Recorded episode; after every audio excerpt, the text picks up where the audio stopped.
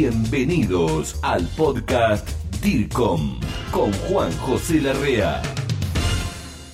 Hoy te quiero traer un tema que a mí ya me llama la atención desde hace unos dos, tres, tal vez cuatro años y que ha sido material de lectura en mis vacaciones. Un poco aburrido, dicen mis hijos, que no salgo del tema de la comunicación, pero me lo llevaba en mi Kindle o en mis ebooks del celular y tiene que ver con algo que me preocupa o pienso cómo serán las estrategias de comunicación en el futuro con esto que te voy a contar ya. Y esto se llama transhumanismo. Transhumanismo, ¿no? Después podemos hablar de otras cosas como posthumanismo, pero para eso tengo aquí a un colega que ya en un momento te voy a presentar y digo, y lo llamé y hablé con él y aparte me encontré en algún congreso como en Medellín, Colombia, digo, eh, ¿qué es el transhumanismo?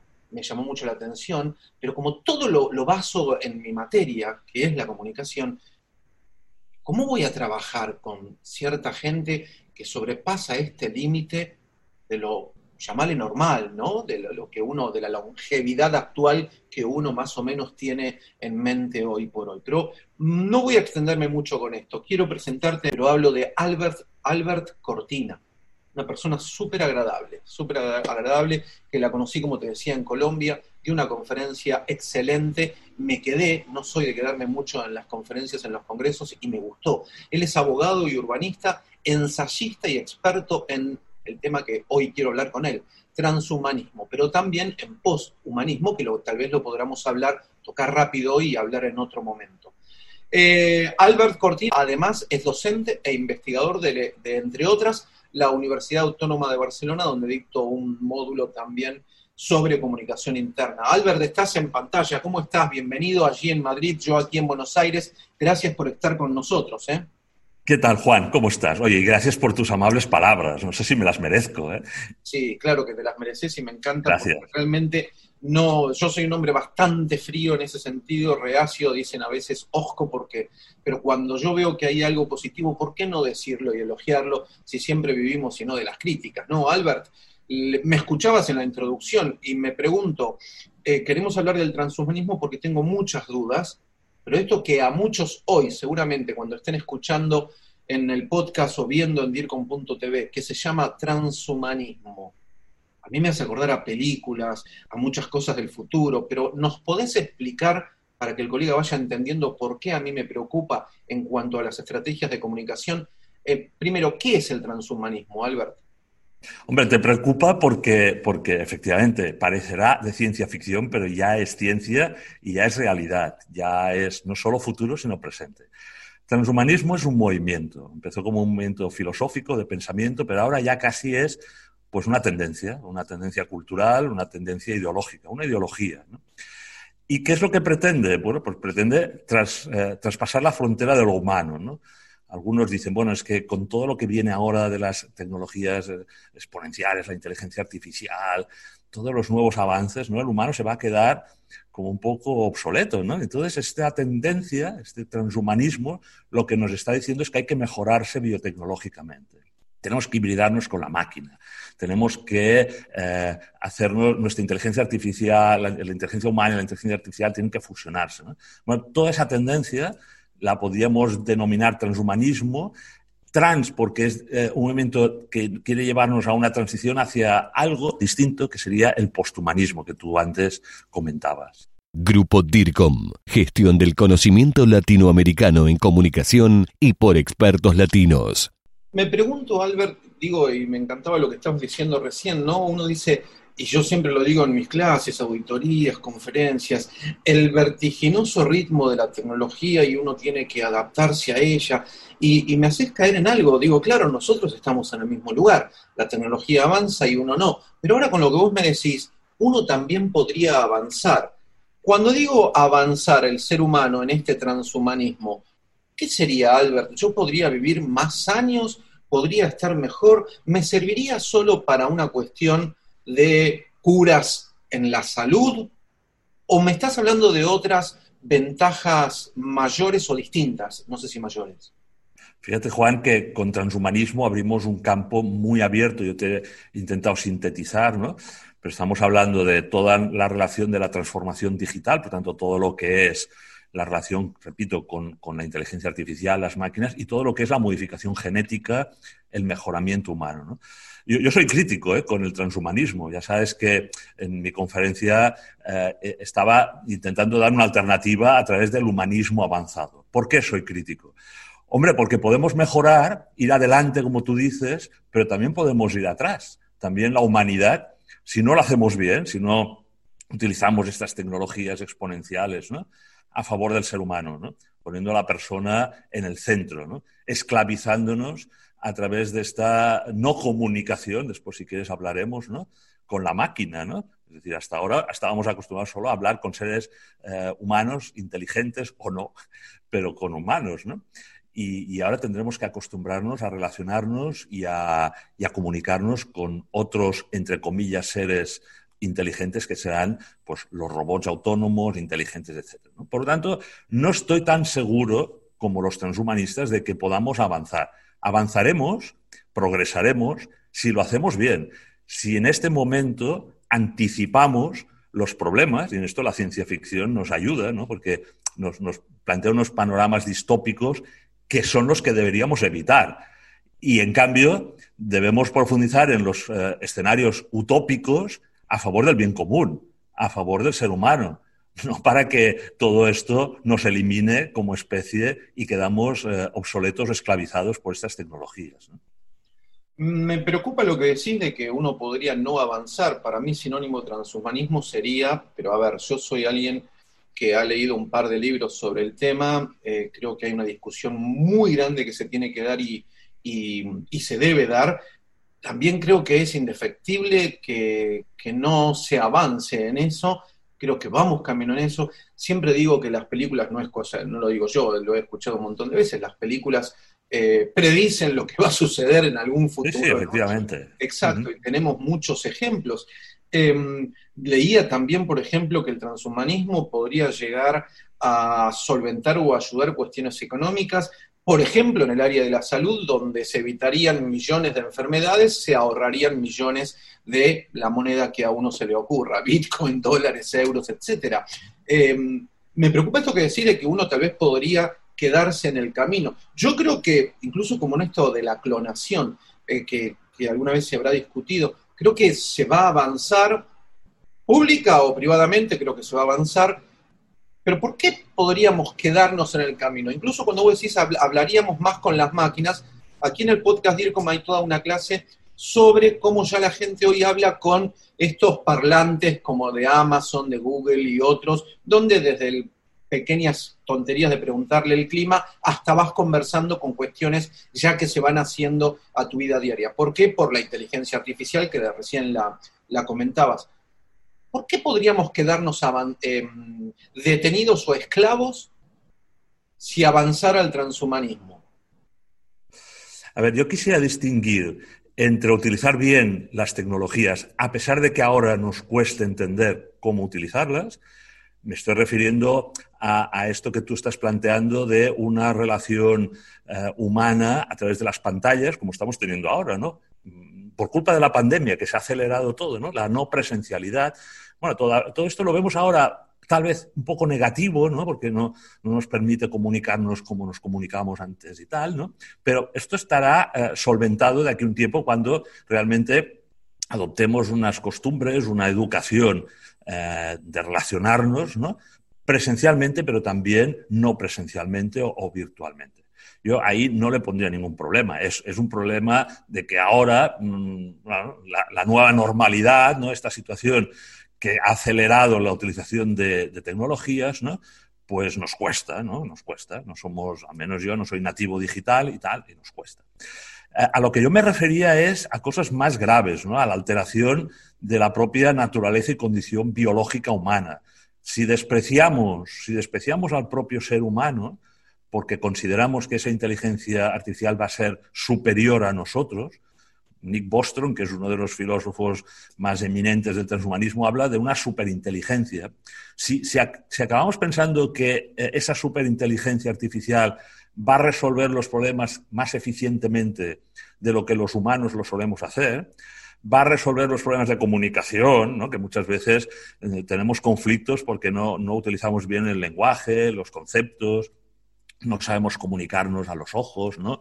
No, utilizamos el corazón ¿no? en, nuestra manera de expresión, simplemente a veces pues una elucubración racional, ¿no? Pero si al final eh, pensamos que esa inteligencia artificial eh, autónoma, que algunos dicen que puede llegar incluso a ser autoconsciente, piensa que la autoconciencia solo la tenemos los humanos, los animales no la tienen, ¿no? Es decir, pensar, pensar, mm, relacionar, mm, abstraer, ¿no? pensar en ese futuro, si, si, acabamos depositando esa confianza más que en el ser humano, en la máquina, en la inteligencia artificial, yo creo que ahí es donde no va a haber avance y ahí es donde vamos a quedar obsoletos. Y lo estamos viendo en algunos aspectos muy concretos, ¿no? Y del trabajo, tú comentabas, en los puestos de trabajo, en la obsolescencia de algunos que, bueno, que es normal, ¿no? todas las revoluciones, y esta es la cuarta revolución tecnológica, ¿no? industrial, pues comportan que muchos eh, puestos de trabajo, muchas maneras de hacer, pues quedan obsoletas, ¿no? Pero eso no es lo que me preocupa, ¿no? Lo que me preocupa, repito, es que haya como un mm, desprecio a ese ser humano que es el que realmente ha, ha llevado el progreso a nuestra civilización y que después haya mucha desigualdad, que se fraccione la humanidad en distintas velocidades. ¿no? Que cuando tú hablas de la superlongevidad, pues que haya eh, personas mm, pues que tengan no solo la capacidad económica, ¿no? Que, no solo que sean ricos, sino que estén dispuestos por creencia, por, por religión, a hacer ciertas modificaciones genéticas en su cuerpo y traspasar eso, esas modificaciones a las generaciones futuras, que se empiecen a dividir, digamos, desigualmente ¿no? La, la, humanidad, es decir, creamos, creamos, distintas ramas de humanidad y que eh, hasta ahora, que hay desigualdad, hay desigualdad económica, hay desigualdad social, cultural, pero queremos una nueva ah, desigualdad a partir de las biotecnologías que sea irreversible y que haya una dominación de estos seres transhumanos o posthumanos respecto a nosotros, a los humanos corrientes. Dejes de comunicarte con nosotros. Envía tus mensajes a info. Estamos en contacto.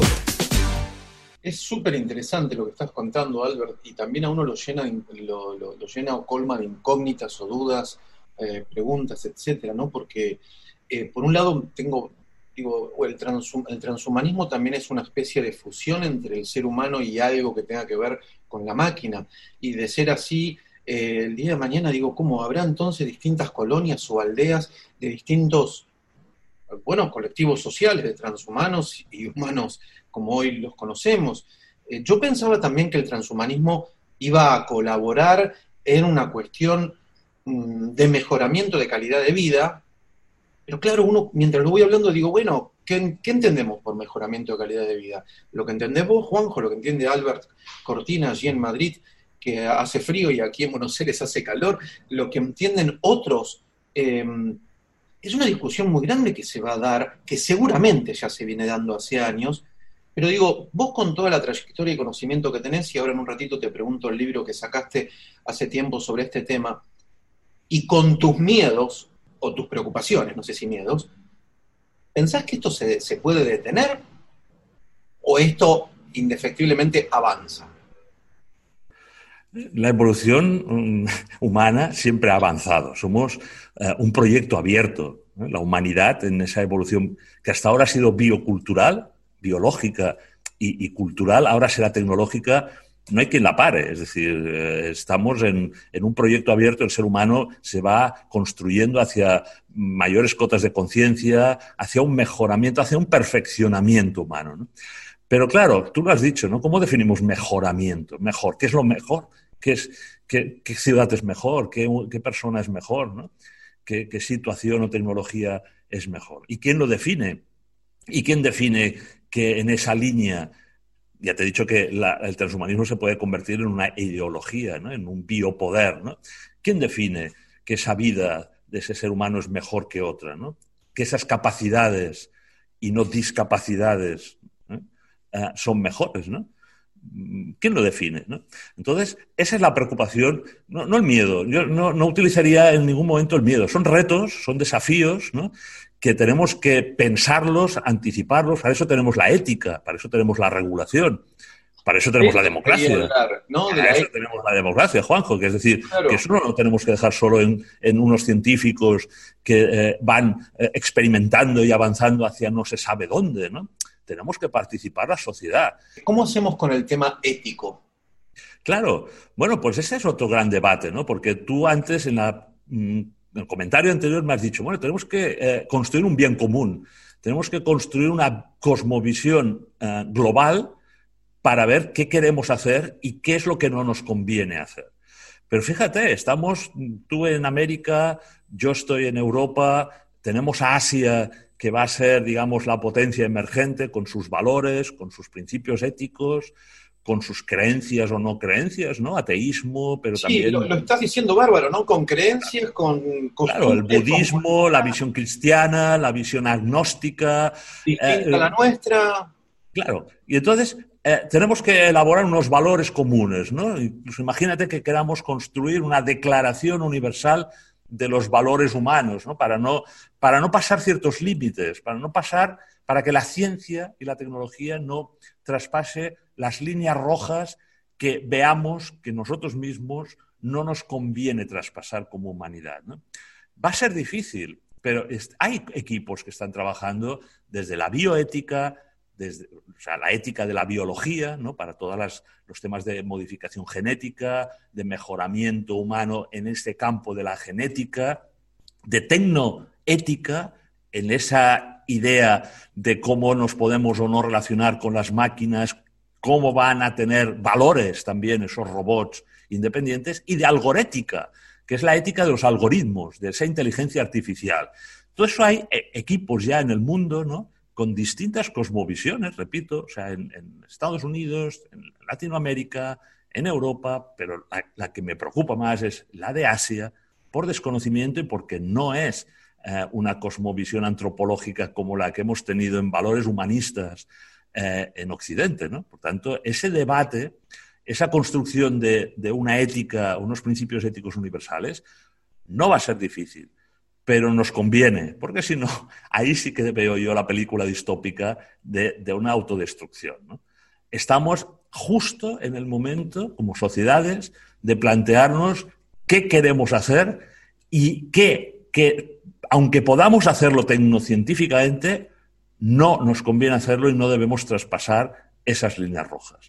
Y hay que empezar a trabajarlo. Y, repito, hay equipos que están trabajando en esa visión del bien común.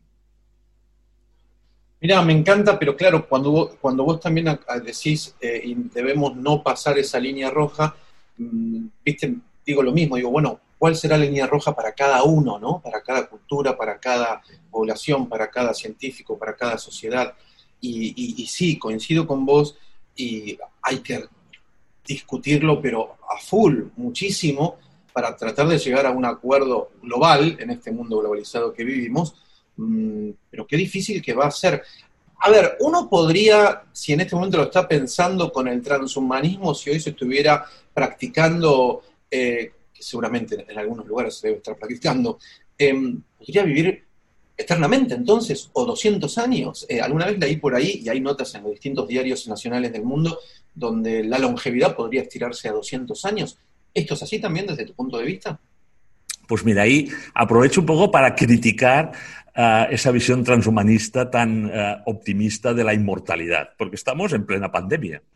Estamos en plena pandemia de COVID que nos ha puesto en nuestro lugar como seres humanos. Un bichito, ¿no? un virus, eh, ha puesto en jaque, y espero que no, en jaque mate, ¿no? que estás tomando, eh, a, la humanidad con toda nuestra tecnología, con todos nuestros avances científicos ¿no? y médicos, ese bichito está creando pues, un gran problema a, la humanidad. Entre tanto, la visión transhumanista nos está hablando de superlongevidad, de una calidad de vida excelente hasta los 200 años, de unos sistemas de salud que van a permitir, yo diría solo una élite, me imagino, incluso a una élite que a lo mejor no vive ni en la Tierra, ¿no? porque también se están planteando que todo esto sea para posthumanos eh, en el espacio, ¿no? en, colonias en Marte. O... para unos privilegiados, ¿no? que, se vayan, que huyan o que, o que viajen, ¿eh? si no quieres poner la visión distópica, ¿no? hacia esas colonias eh, del espacio inmediato, bueno, tal vez para ellos sí, ¿no? que haya una super longevidad. Yo, desde una visión, desde mi cosmovisión, no puedo creer en una inmortalidad. Ellos hablan de la inmortalidad cibernética porque quieren transferir nuestra mente, nuestro ser, nuestro yo, nuestra conciencia a otro, a otro soporte que no sea la carne biológica y que por tanto sea inmortal, incluso a una conciencia cósmica, eh, eh, tecnológicamente hablando, ¿no? O sea, no espiritualmente hablando, sino que, no sé, una gran inteligencia artificial vaya absorbiendo, digamos, como hace Google con, todo nuestro conocimiento, ¿no? Eh, el conocimiento humano, ¿no? y que, por tanto, en ese sentido hablan de inmortalidad. ¿no? En una transferencia de todas las mentes hacia un ser que no será corpóreo. Bueno, yo todo esto, ya ves que es casi una pseudo religión, ¿no? va a ser una pseudo religión, una nueva religión tecnológica que pondrá la salvación y la inmortalidad del ser humano eh, en la tecnología y no en, la espiritualidad. Muy bien. Bueno, ya vemos. esto lo vi hace poco en unas películas, ¿eh? eh sí. Lograron transferir en esas películas en la conciencia de un ser humano que después pasó a ser un robot. No me acuerdo el nombre ahora, pero eh, nada, había muerto, pasó a ser un robot y ya tenía larga vida. Pero fíjate, Juan, que en este momento la preocupación en plena pandemia de COVID a la gente es de sobrevivir y de vivir eh, bien y que no mueran nuestras personas mayores, ¿no? Y claro, cuando hace un año solo, desde Silicon Valley, ¿no? Desde el optimismo californiano, ¿no? El transhumanismo está muy centrado en ese núcleo de tecnólogos, ¿no? Y gurús de California, ¿no? Se nos hablaba de, esto, ¿no? De la super longevidad, de del super bienestar, ¿no? Del, Claro, eh, la pandemia, como otras cosas, ha puesto en jaque, repito, eh, una visión tan eh, optimista. Yo creo, y permíteme que, salte al tema este del humanismo avanzado, que, sabes que fue el libro que nos, nos conocimos a través de una charla que desarrollaba las ideas, tanto del libro de, de Fragmenta, ¿no? Humanos o posthumanos, que se hacía la pregunta, ¿no? Realmente vamos hacia una posthumanidad, como la alternativa a través del libro de Humanismo Avanzado, de, hombre, queriendo ser todavía humanos y perfeccionando nuestras capacidades, apoyados en la tecnología, evidentemente, ¿no? Pero de alguna manera queriendo ser plenamente humanos, ¿no?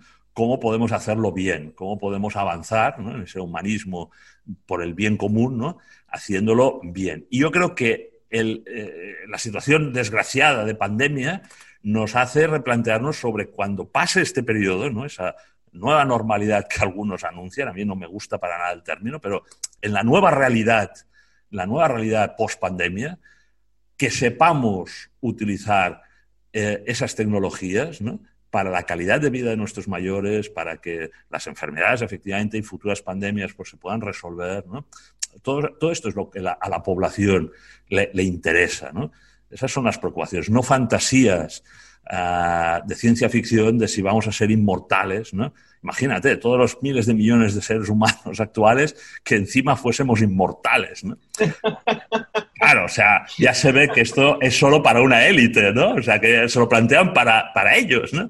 Entonces, yo creo que las preocupaciones de la humanidad está en utilizar bien esas tecnologías y ahí es donde eh, tenéis un reto muy importante los, profesionales de la comunicación. Eso te quería preguntar. En, cómo, explicar estas cosas de una forma sencilla, ¿no? Porque de, momento estamos con un lenguaje, ya lo ves, ¿no? Muy científico, a veces filosófico, ¿no? Y tiene que llegar a la gente y, tenemos que saber relacionarnos eh, con las máquinas, lo hemos dicho antes, ¿no? Con, nuevos seres que tendrán lenguaje, ¿no?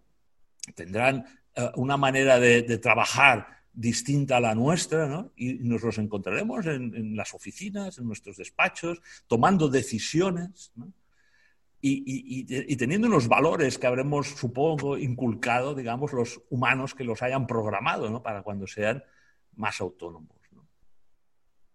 Mira, e, esa es una de las cuestiones que uno siempre piensa, ¿no? Y de hecho, cuando leía todos estos materiales que te contaban vacaciones y demás, digo, ¿cómo comunicaremos en el futuro con esta clase de, de avances tecnológicos que uno todavía no llega a comprender, porque creo que todavía la discusión no se, no se ha dado del todo. Vos me decís, se viene trabajando, por supuesto que sí, pero como a nivel mundial eh, es una pequeña élite la que lo está discutiendo, no ha sido tan popular, o al menos no se habla en los medios, etcétera, del transhumanismo, el poshumanismo, en las familias, en las reuniones, en las...